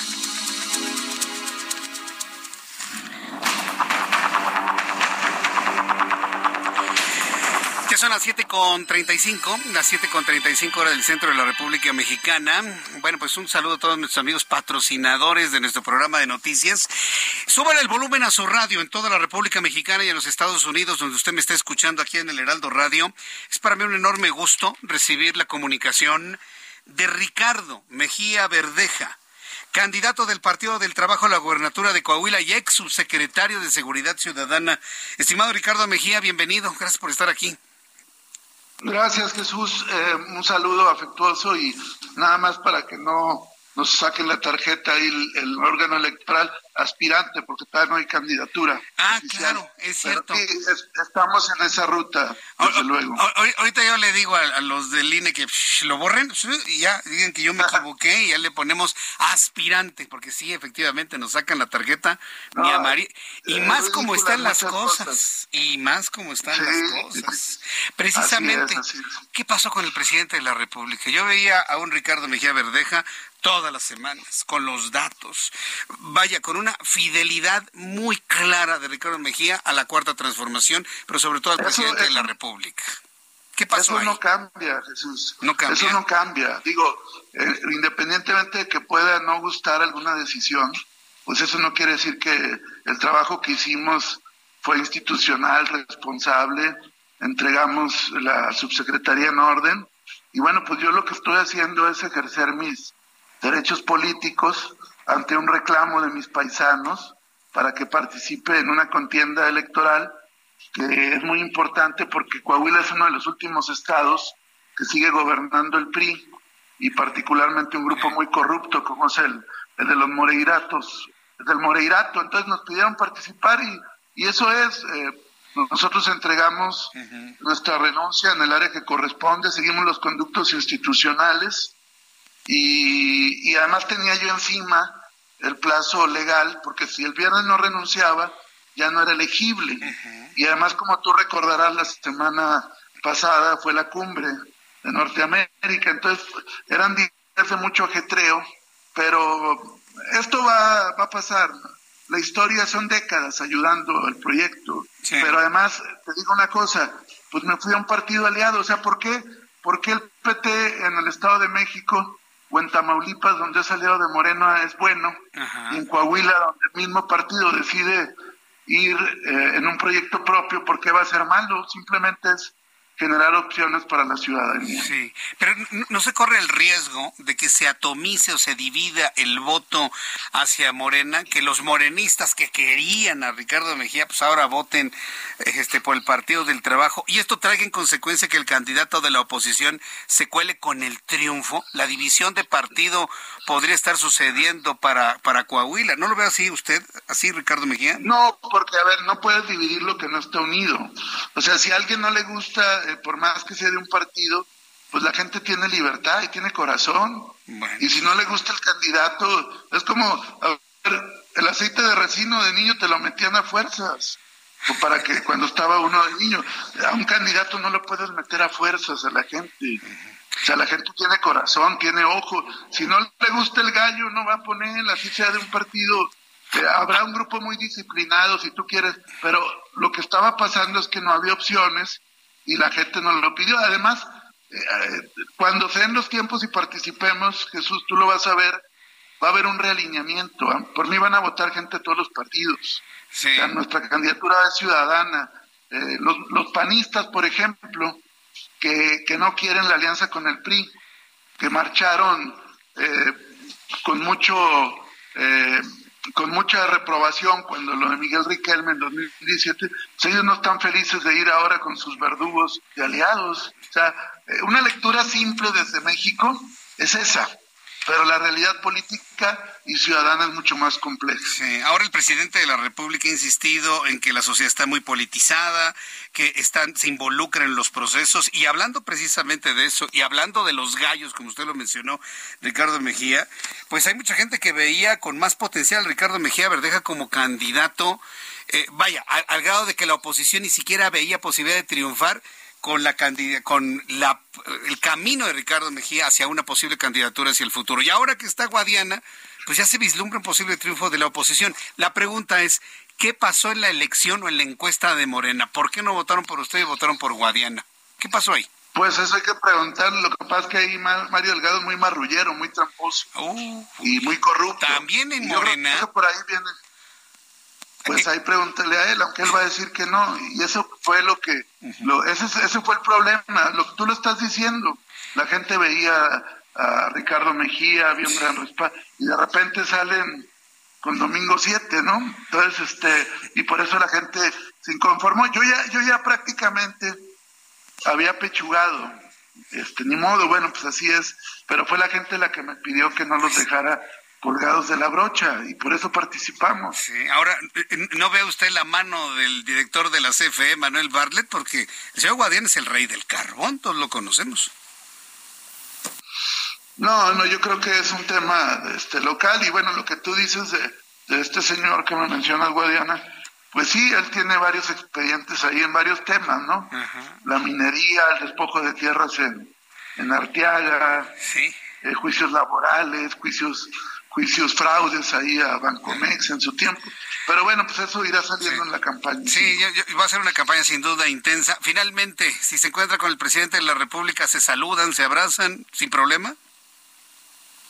Pues yo solo de él tengo gratitud y, y seguramente cuando las aguas se calmen se entenderá lo que vivimos los coahuilenses. Es un tema muy local. Mira, nosotros nos han querido usar como, como, el, como el laboratorio ahí de, cómo se deben cocinar cosas de otra.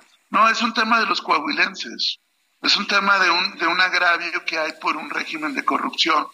Y, y, no, a veces desde acá, desde la Ciudad de México, pues se hacen análisis y se, y se excomulga gente, pero hay que ir con la gente y entender lo que está pasando allí en Coahuila. Pues eh, Ricardo Mejía Verdeja, eh, aspirante, vamos a estar muy atentos de todo lo que sucede en Coahuila. No va a ser la única vez que platiquemos, yo estoy seguro que van a ser muchas, así lo deseo, porque se trata de presentar a los coahuilenses que también nos escuchan aquí en el Heraldo Radio la mejor opción, la mejor propuesta, el mejor plan para no nada más solucionar problemas, sino hacer crecer a Coahuila. Muchas gracias, Ricardo Mejía Verdeja. Fuerte abrazo. Te mando un abrazo y muchos saludos. ¿eh? Fuerte abrazo. Hasta la próxima. Gracias. Es Ricardo Mejía Verdeja, eh, aspirante pues ya registrado, ¿no? Para empezar una campaña por el Partido del Trabajo, una pre-campaña, y de esta manera, bueno, se van a poner las cosas muy intensas allá en Coahuila. Son las siete con cuarenta y tres. Vamos a escuchar a Luis Eduardo Velázquez, director del diario Semanero Capital CDMX. Adelante, Luis Eduardo, ¿qué nos tienes el día de hoy? Estimado Jesús Martín, buenas noches a ti y a tu auditorio. Por primera vez en la historia de México está abierta la posibilidad real de que se instaure un gobierno de coalición. Esta forma de gobierno en un sistema democrático es innovador y ya está inscrito en la Constitución Federal y en la de la Ciudad de México. Sin embargo, en lo federal hace falta desarrollar una ley reglamentaria. Lo mismo sucede en la capital del país, pero aquí está más desarrollada la facultad en la Carta Magna local. Y este año, por supuesto, que será clave para que en el Congreso capitalino se haga el diseño de un gobierno de coalición. El texto constitucional en su artículo 32 establece la facultad para el jefe de gobierno y en el 34 desarrolla la fórmula al señalar que en cualquier momento el jefe de gobierno podrá optar por conformar un gobierno de coalición con uno o varios de los partidos políticos representados en el Congreso de la ciudad. Su objetivo es garantizar mayorías en la toma de decisiones de gobierno, así como la gobernabilidad democrática. Es decir, se crearía un gabinete que sería ratificado por el Pleno del Congreso de la ciudad. Para ello sería importante que en el registro de una coalición electoral, como las que ya se perfilan al 2024, los partidos políticos lo incluyan en su plataforma. Así, los compromisos establecidos en el convenio de coalición serán regulados en los términos de la ley en la materia. Es así, Jesús Martín, que en un escenario de división se mantendría el equilibrio en el ejercicio del poder ejecutivo y legislativo, habría gobernabilidad democrática para evitar que todo el poder se concentre en una sola persona. De esta forma, se ensancharían también los márgenes de consensos entre las fuerzas políticas que representan a los capitalinos y por eso estaremos atentos al debate, estimado Jesús Martín. Buenas noches y buena semana. Muchas gracias por la información y el análisis que nos da Luis Eduardo Velázquez. Ya tendremos oportunidad de profundizar de cómo se van a ver todos los esquemas, todos los panoramas en, en la Ciudad de México. Bueno, son las 7 con 45.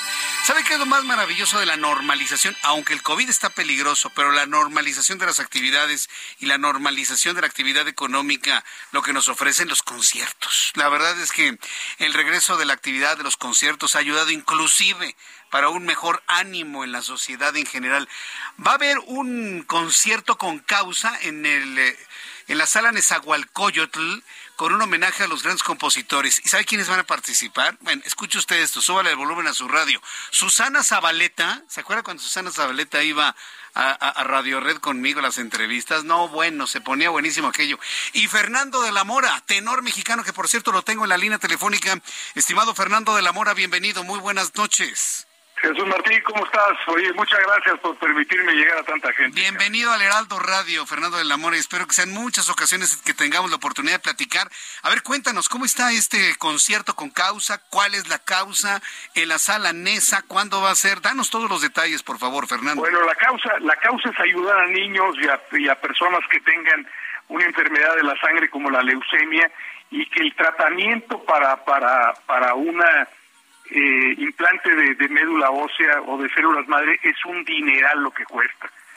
Y una, una criatura que no tiene recursos, una familia que no tiene recursos, una criatura, pues la verdad está está verdad sentenciada, la verdad, y creo que lo que ha hecho esta fundación durante todos estos años cumple 25 años y ha salvado una cantidad de vidas, de verdad es un privilegio ser parte de esta de esta fundación desde hace más de 21 años que yo formo parte de, de, la fundación. Bueno, me, he sumado a esa, que no era una causa mía, pero, pero la adopté. La verdad, hace muchos años, de año con año, hemos dado conciertos y han participado una cantidad de artistas, como don Armando Manzanero en cuatro ocasiones este, participó. Eh, Manuel también nos hizo el favor de venir a dar un concierto. Susana ya lo hizo en otra ocasión. Y también Cecilia Pucent y muchísimos Oye, ¿qué, tal compartir escenario con Susana Zabaleta? Ah, es un lujo, la verdad. ¿Eh? Aparte de que es una, una, una señora encantadora, que es, que es este, una mujer muy, muy simpática, que es una cabra suelta también, Susana, la verdad, ¿eh? No, no, no, llena, está llena de energía, llena el auditorio, llena de amor y, de besos. talentosa, tiene una gran voz. Sí, tiene una gran voz. La verdad, muy contento y su generosidad no tiene límites y la verdad vamos a hacer un, a pasarla muy bien cantando canciones de compositores maravillosos. La verdad va a ser un privilegio. Ojalá que tengamos el lujo de verlos. Ya está casi lleno todo la salanesa. Eso es una gran noticia porque eso representa que vamos a ayudar a bastantes niños para poder eh, que lleven a cabo un trasplante de médula ósea o de células madre. Muy bien. ¿Cuándo va a ser este concierto en la sala Nezahualcóyotl, Fernando? Este próximo jueves, este próximo jueves 19 a las 7 de la noche en la sala Nezahualcóyotl va a ser en el Centro Cultural Universitario este maravilloso recinto que es una catedral de la música, la verdad, y que, que tenemos el privilegio de, de, hacer este concierto con la Orquesta Sinfónica Juvenil Eduardo Mata, que es una gran orquesta dirigida por el maestro eh, Gustavo Rivero Weber, que es un gran director y un gran pianista y un gran amigo mío de hace muchos años. La verdad va a ser una gran oportunidad de, subirnos al escenario que, que la verdad con esta pandemia que duro estuvo, que ya llevamos un poquito más de un año de haber reiniciado nuestras actividades como, como artistas, fue muy duro un año y medio sin podernos subir al escenario. Pues qué bueno estaba prohibido juntar gente, entonces, no, bueno. A mí, me da mucho gusto y escucharte tan entusiasmado, Fernando de la Mora. Te, escucho el entusiasmo, el cariño, la satisfacción que da el, poder de alguna manera, pues colaborar en esta causa para ayudar a los niños y a las familias con algún niño con leucemia. Entonces, jueves 19 de enero a las 19 horas, gran noche de galas, están acabando los boletos. ¿Dónde los compramos los boletos, Fernando de la Mora? Los que quedan en Ticketmaster y en la página de la fundación que es www fundacioncompartevida.org y o en Ticketmaster y la verdad es muy fácil. Los boletos van desde 400 pesos a 2.500 y también recibimos este, donaciones de, de un millón o dos millones de pesos porque la verdad que se requiere, mi querido Jesús Martín. Sí, a nuestros amigos empresarios que escuchan nuestro programa y que pueden desprenderse de algunos millones de pesos, y lo digo así claramente, digo, no tengo ningún empacho, entren en contacto con, con la fundación, en contacto con Fernando de la Mora, y estoy seguro que va a ser algo muy bueno para muchos niños y muchas familias. Fernando, muchísimo éxito que llenen por completo. Y vamos a estar muy atentos del concierto el próximo jueves. Muchas gracias, Fernando. Ojalá que puedas acompañarnos. Gracias, Jesús Martín. Un fuerte abrazo. Hasta pronto, que te vaya muy bien. Es el gran Fernando de la Mora que ha estado hoy aquí en el Heraldo Radio haciéndole la invitación para ir a este gran concierto en la Sala Nezahualcóyotl junto con la Orquesta Sinfónica Juvenil Eduardo Mata. Jueves 19 de enero, 19 horas, boletos en taquilla boletos en Ticketmaster Ticketmaster y en la página de la Fundación Comparte Vida. Ahí puede encontrar los boletos. Compre los de 2.500. Recuerde que este dinero va a ayudar a niños con leucemia y a sus familias, por supuesto. Y también el llamado para las personas que tienen la posibilidad de ayudar con algo más. Sí, económicamente a la fundación, sepa que ese dinero le va a salvar la vida a niños con leucemia. Y ahora el tema de niños con cáncer es tan sensible que esta es una muy buena oportunidad para hacer un cambio en la realidad que tenemos en nuestro país. 7 con 51 en la recta final de nuestro programa. Roberto San Germán, mi querido Roberto, ¿cómo estás? ¿Qué tal? Bienvenido. ¿Qué tal, mi querido Jesús Martín? Buenas noches y buenas noches a la gente. ¿Qué tal el fin de semana? ¿Todo bien? Bien, tranquilo, con mucho mucho deporte, ¿no? Tuvimos bastante cosas, pero fíjate, te quería preguntar, ¿te gustó la playera del América? ¿La nueva?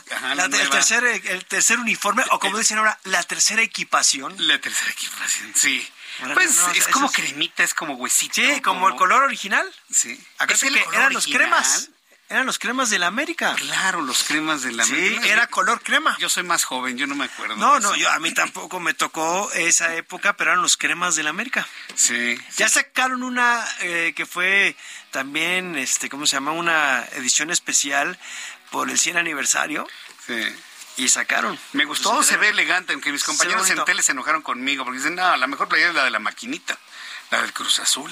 Bueno, a lo mejor tus compañeros le van al Cruz Azul, pero pues uno no puede dejar de ver un bonito uniforme, ¿no? Está bonito el, el uniforme, la verdad me gustó. Ese era el color de la América. Ya luego en los ochentas le cambiaron el color amarillo. Amarillo pollo, ah, ¿no? Sí, Yema. amarillo pollo. Sí, sí, sí. Amarillo sí, sí. pollo, pollo. Y se vino, ese, vino esos cambios, pero en realidad el color era crema. Eran los cremas de la América. Los cremas de la O América. los millonetas. ¿Los millonetas? Así le decían a la América, pues acuérdate que era el equipo que compraba a todos los jugadores buenos que estaban en el fútbol mexicano, se los quitaban a los equipos. Ahora lo que está haciendo Tigres lo hacía la América. Hay que leer un poquito de la historia de la liga y te vas a dar cuenta de que lo que hacía América lo está haciendo Tigres. Ah, muy bien. Y Tigres ahorita está los viejitos, que dijo el señor eh, Piojo Herrera, que los viejitos del Tigres, ayer Tigres le puso una repasada a Pachuca 4-1, los viejitos. Es más, hasta Guiñac, eh, en uno de los goles, no en este partido, en el anterior, hizo la señal como de estar como viejito. Yo creo que regresándosela al Piojo Herrera, ¿para qué le hiciste viejitos? Sí, como para qué. O sea, hay comentarios que mejor te guardas. Como decían las abuelitas, que ahí tú te ves más bonito, ¿no? Sí. O si no tienes nada bueno que decir, no abras la boca. En boca cerrada no entran No. moscas. Oye, tu maquinita, ya rápido para Sí, irnos. no, pues, 3-2 con Monterrey. Ojo, yo les había dicho la semana pasada aquí, lo de Chivas fue un espejismo contra Monterrey. Monterrey era para que hubiera ganado el partido. Chivas empató a cero, perdió a Alexis Vega. Alexis Vega se va a ir entre seis o siete semanas, el mejor jugador que tenían las Chivas, por una lesión en la rodilla. Le van a hacer una atroscopía el miércoles y van a ver qué es lo que tiene este hombre. No fue afortunadamente rotura de ligamentos, pero va a estar bueno. de seis a siete semanas. Oye, Guillermo Ochoa, qué novatada le pusieron, le Ocho metieron dos. ocho goles. Ya hasta corrieron al entrenador, pero a ver, también vamos a hablar. parado en la calle, No, pues es que también ves, ves el equipo con el que está jugando en Salernitana, es un equipo que es malísimo. Yo le veía la cara y dije, no, este hombre está deprimido. Bueno, Pues ya no, se a ver, movía. pues es que no puedes hacer nada cuando no tienes equipo, porque ahora todo el mundo es culpa del portero. Brother, le han de haber llegado 25 veces. Sí.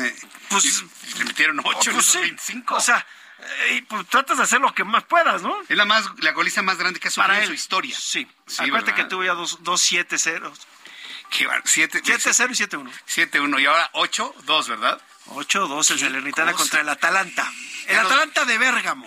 Gracias, Roberto. Gracias a ti. Mañana televisión a las 2 de la tarde, radio 6 de la tarde. Soy Jesús Martín Mendoza. Hasta mañana. Esto fue Heraldo Noticias de la tarde con Jesús Martín Mendoza.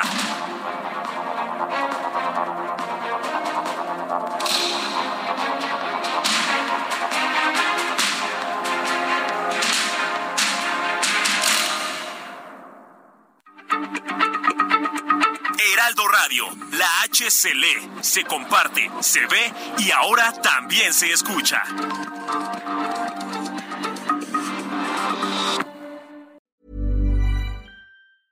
A lot can happen in the next three years. Like a chatbot may be your new best friend. But what won't change? Needing health insurance. United Healthcare Tri Term Medical Plans are available for these changing times. Underwritten by Golden Rule Insurance Company, they offer budget friendly, flexible coverage for people who are in between jobs or missed open enrollment. The plans last nearly three years in some states, with access to a nationwide network of doctors and hospitals. So, for whatever tomorrow brings, United Healthcare Tri Term Medical Plans may be for you. Learn more at uh1.com.